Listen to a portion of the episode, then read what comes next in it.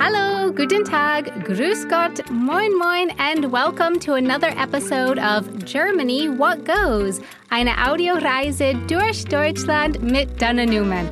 That's me, a podcast by the Alumni Portal Deutschland in cooperation with the Goethe Institute. I'm an American who has been living in Munich, Germany for 10 years now. But even after 10 years in Germany, I'm still learning new things here all the time about my town of Munich and other cities around Germany, which is awesome. Join me on this podcast journey through Germany where we bring you a little bit closer to your favorite German cities giving you the inside scoop on some people, places, and cultural connections in the city many of which you might not have ever heard of before.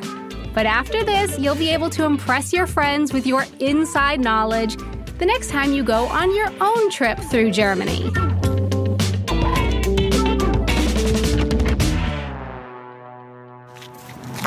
Dann zeige ich dir auch noch ein paar Dinge, wenn ich dann meinen Kaffee danach ausgetrunken habe. Ja.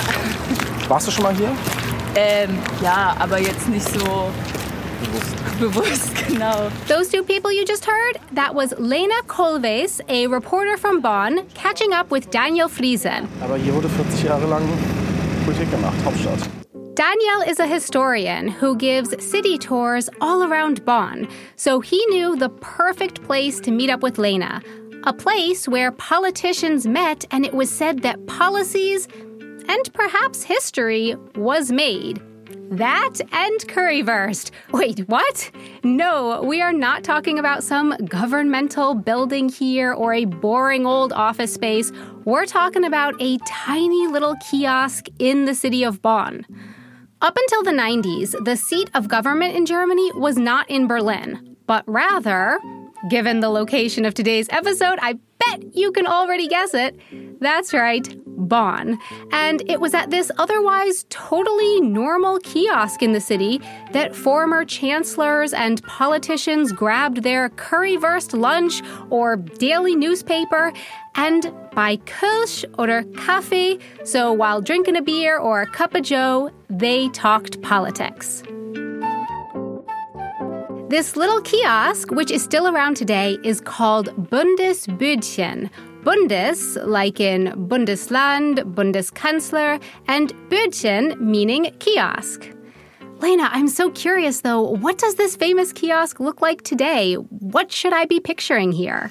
Ja, du kannst dir das Bundesbütchen äh, vorstellen wie so ein relativ kleines, ovales Gebäude mitten auf einem großen Platz. Das liegt nicht ganz zentral in Bonn, sondern so ein bisschen außerhalb. Der ist so ähm, 20 Quadratmeter groß, der Kiosk, also vielleicht wie so ein kleines WG-Zimmer. Und man hat außen so große schwarze Kacheln und ein flaches Dach. Wait, sorry, what was that? Kach Ja. Kacheln? Kacheln? What is that? Äh, Kacheln. Ja, es sind äh, wie im wie im Badezimmer, wie im Bathroom, so ähm, was an dem an dem Wand ist aus Keramik. tiles. Ja? Yeah, tiles. Yeah, absolutely. Yeah, right. Wait, I always heard that in German. Isn't that Fliesen? ja, äh, you can also call it Fliesen. Okay. Ähm, und man hat quasi diese äh, Kacheln oder Fliesen außen in schwarz. Und in den 50ern war das sehr modern an Gebäuden. Aber jetzt, wenn man sich das heute anguckt, ist es, naja, ich würde mal sagen, charmant und erinnert so ein bisschen an die alte Zeit. Und hierhin kamen dann eben die großen Bundeskanzler, zum Beispiel Adenauer. Ich weiß gar nicht, Dana, sagt dir als Amerikanerin der Name Adenauer etwas? Nowadays, yes, but I have been living here in Germany for 10 years at this point.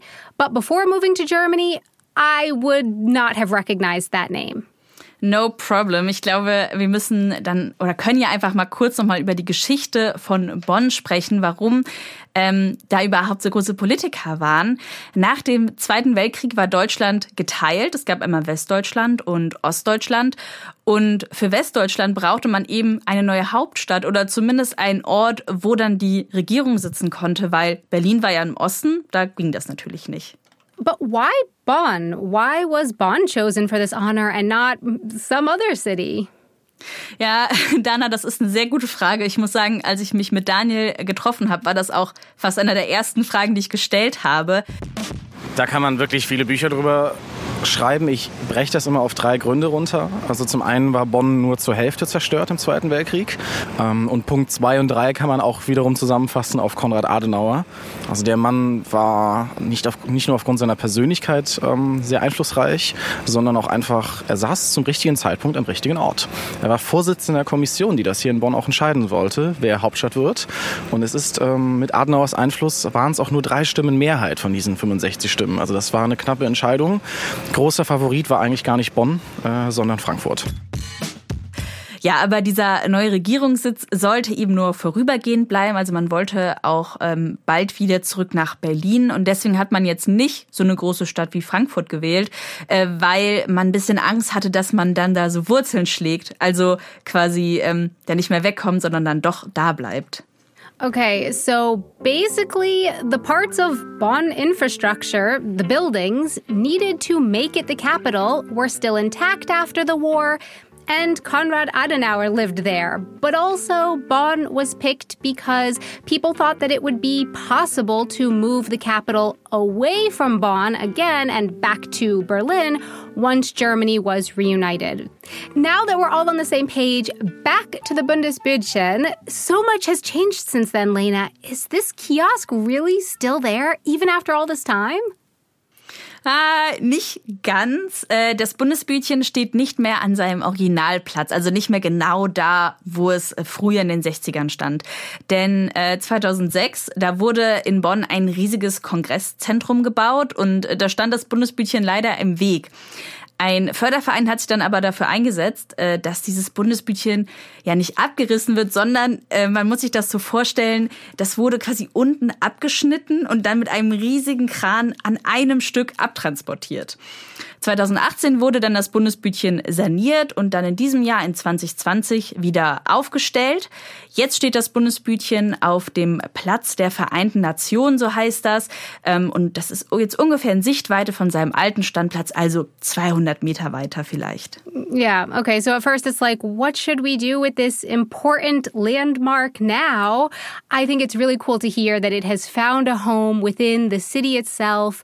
After hearing all of this, I'm really curious now to hear what Daniel thinks about the Bundesbürdchen. He was born and raised in Bonn, right? Yes, that's true. Ähm, Daniel findet, das Bundesbütchen hat einfach eine sehr große symbolische Bedeutung, eben vor allem für die Bonner und Bonnerinnen. Also ich glaube, in erster Linie repräsentiert das Bundesbütchen so die Beschaulichkeit von Bonn damals als äh, ehemaligen Regierungssitz. Und man sagt, hier wurde mehr Politik gemacht zwischen Currywurst und Kölsch und Kaffee als im Plenarsaal. Also das damalige Bonn war auf jeden Fall bescheiden und äh, wirkte zumindest sehr bürgernah. Ja, vielleicht anders als jetzt heute Berlin, so als riesige Stadt. Yeah, I mean, nowadays in Berlin, you know, you've got the Bundestag, the parliament, sitting in this huge I would call it a fancy building, the Reichstag, with the pillars out front and the beautiful architecture, the famous glass dome on top, from inside which you can literally look down onto the parliament floor below. But what did the Regierungsviertel, the government district, look like in Bonn? Would you say that Bonn can keep up with Berlin when it comes to that? Like, First of all, Bonn hat wirklich schöne Ecken. Also die Südstadt, die hat ganz viele tolle alte Häuser. Ähm, die Uni, die liegt bei uns mitten im Zentrum. Das ist ein altes Schloss. Es gibt super viele Grünflächen. Bonn ist insgesamt eine wirklich wunderschöne Stadt. Aber äh, das ehemalige Regierungsviertel, also da, wo eben früher ähm, die ganzen Politiker waren, der alte Bundestag, das ist ehrlich gesagt nicht ganz so schön. Wenn man sich jetzt zum Beispiel das ehemalige Bundeskanzleramt anschaut, also da, wo der, der Bundeskanzler drin saß, ähm, das ist so ein ganz typischer 60er-Jahre-Bau. Und einer der Kanzler, Helmut Schmidt, einer der einflussreichsten Kanzler, der soll gesagt haben, als er das Gebäude zum ersten Mal gesehen hat, das ist doch kein Bundeskanzleramt, das ist eine rheinische Sparkasse. so, so the politicians were not sitting in some fancy buildings, but rather in a building that looked like a bank. Yeah. uh, but I mean, you would have to start building office buildings at some point, right? Ja, genau. Am Anfang gab es noch ganz wenige Bürogebäude, weil man immer gedacht hat, ja, wir gehen ja bald zurück nach Berlin. Wofür brauchen wir jetzt Büros? Ähm, irgendwann hat man dann aber eingesehen, okay, die Wiedervereinigung, das dauert einfach noch ein bisschen. Wir brauchen jetzt dringend Bürogebäude. Und dann Anfang der 90er, 1991, wurde dann beschlossen, dass der Regierungssitz ja raus aus Bonn geht und wieder zurück nach Berlin. Das war aber gar nicht so easy, wie man sich das jetzt vielleicht vorstellt. Ich habe also auf YouTube auch noch Reden gehört. Bei einer Dame von der SPD musste ich sehr lachen, die es sehr ehrlich gemeint hat. Die meinte schließlich, ja, wir haben doch alle unsere Grundstücke und Häuser hier schon gekauft in Bonn.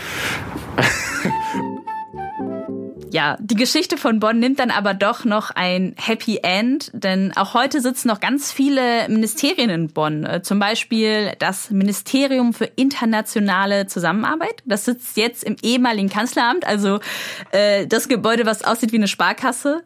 Und auch die Vereinten Nationen haben einen Standpunkt hier in Bonn. Es gibt auch ganz viele Unternehmen hier, zum Beispiel äh, die Telekom oder auch die Deutsche Post. Ja, und heute holt sich dann äh, beim Bundesbütchen vielleicht nicht mehr der Kanzler oder die Kanzlerin Frau Merkel äh, ihre Zeitung da, aber dafür dann doch noch andere Politiker, Manager oder auch so der ganz normale Arbeiter. Thank you so much, Lena Kolves, and a really big thanks to historian and tour guide Daniel Friesen. Bonn City Tours is the name. The Alumni Portal Deutschland online at www.alumniportal-deutschland.org, where you can sign up to become a member of the community network. For Germany, what goes? Eine Audioreise durch Deutschland mit Dana Newman. I'm Dana Newman.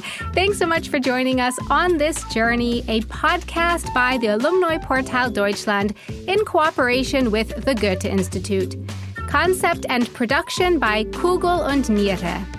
From Munich, see you next time! Or, as Germans like to say, and I've actually started saying on accident and also sometimes on purpose too, we hear us later. Tschüss!